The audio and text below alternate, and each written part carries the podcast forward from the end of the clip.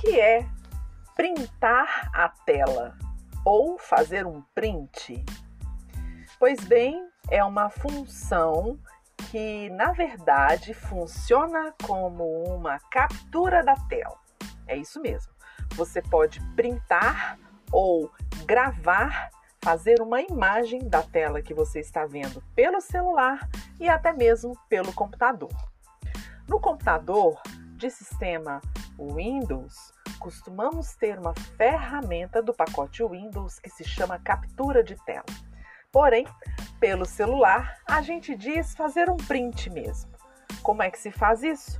Eu aperto por alguns segundos o botão de liga e desliga, juntamente com o botão de reduzir o volume.